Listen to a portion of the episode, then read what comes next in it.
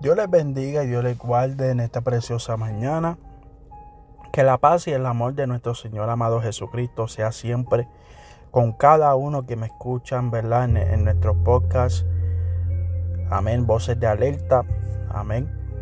Y hoy estaremos, amén, leyendo el Salmo 52, el cual tiene por tema futilidad de la jactancia del malo.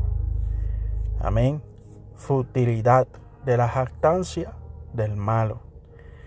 Y esto, ¿verdad? Fue un momento, ¿verdad? Cuando David eh, había ido donde Doeg el Edomita y dio cuenta a Saúl diciéndole, ¿verdad?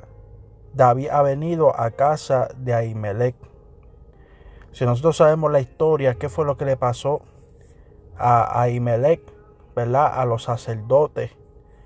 Eh, los cuales, ¿verdad? Fueron perseguidos y fueron asesinados, ¿verdad? Este, porque eh, el edomita Doeg, ¿verdad? Decidió censurar a David por haber ido a la casa de este sacerdote. ¿Verdad? Las consecuencias son graves cuando nosotros tratamos de hacer las cosas a nuestra manera. Por eso debemos de siempre consultar con Dios antes de tomar una decisión que pueda perjudicar a aquellos que nos rodean. Y si nosotros vamos, ¿verdad? Al libro de Primera de Samuel capítulo 22, ¿verdad? Ahí encontramos, ¿verdad? Eh, de lo que te estoy diciendo. Y versículo 11, ¿verdad? En adelante, habla claramente, ¿verdad? De lo que hizo este hombre, ¿verdad? Lo cual trajo la muerte sobre estos sacerdotes. Y por eso tenemos que tener mucho cuidado. Vuelvo a, vuelvo a repetirlo. Cuando nosotros tomamos decisiones sin consultar con Dios. Pero, ¿qué pasa? Las personas que cometen estas decisiones, ¿verdad? Eh, sabemos que Saúl se había levantado contra David para asesinarlo, ¿verdad? Para, para matarlo. Eh, y tenemos que saber, era porque ya Saúl estaba desechado por Dios. Ya Saúl ya no era el rey, aleluya, que Dios había eh, escogido por cuanto la desobediencia, ¿verdad?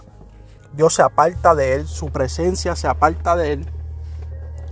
Y ahora se vuelve un perseguidor de David, ¿verdad? Porque David ahora es el ungido de Jehová. Ahora Saúl no, no sabe, ¿verdad? Saúl no sabe que David ha sido ungido por lugar de él. Pero a él ve las victorias que David está alcanzando. Pues entonces el celo, la envidia que crece en Saúl, ¿verdad? Busca cómo asesinar a David, ¿verdad? Porque algo que tenemos que entender y es que el enemigo de las almas siempre buscará la manera de cómo hacer caer al ungido de Jehová. Hacer caer a los hijos de Dios.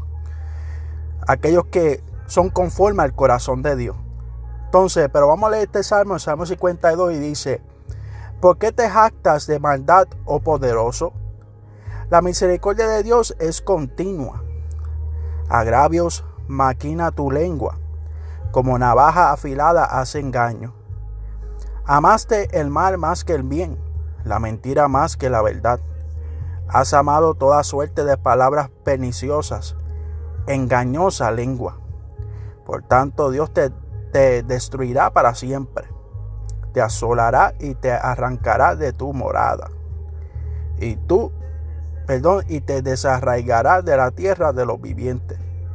Verán los justos y temerán, se, reirán de él, diciendo, He aquí el hombre que no puso a Dios por su fortaleza, sino que confió en la multitud de sus riquezas, se mantuvo en su maldad. Pero yo estoy como olivo verde en la casa de Dios, en la misericordia de Dios, confío eternamente y para siempre.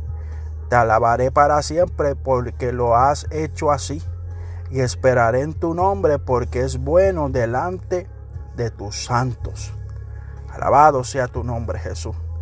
O sea que, sí, vemos qué es lo que hacen los malos, maquinan, qué es lo que hacen los malos, eh, eh, eh, dicen mentira, ¿verdad? Habrá más mentira que, que, verdad, ¿verdad? Tienen, una, son, tienen lengua engañosa, amén. Buscan la manera de cómo agraviar al, al, al pobre, ¿verdad?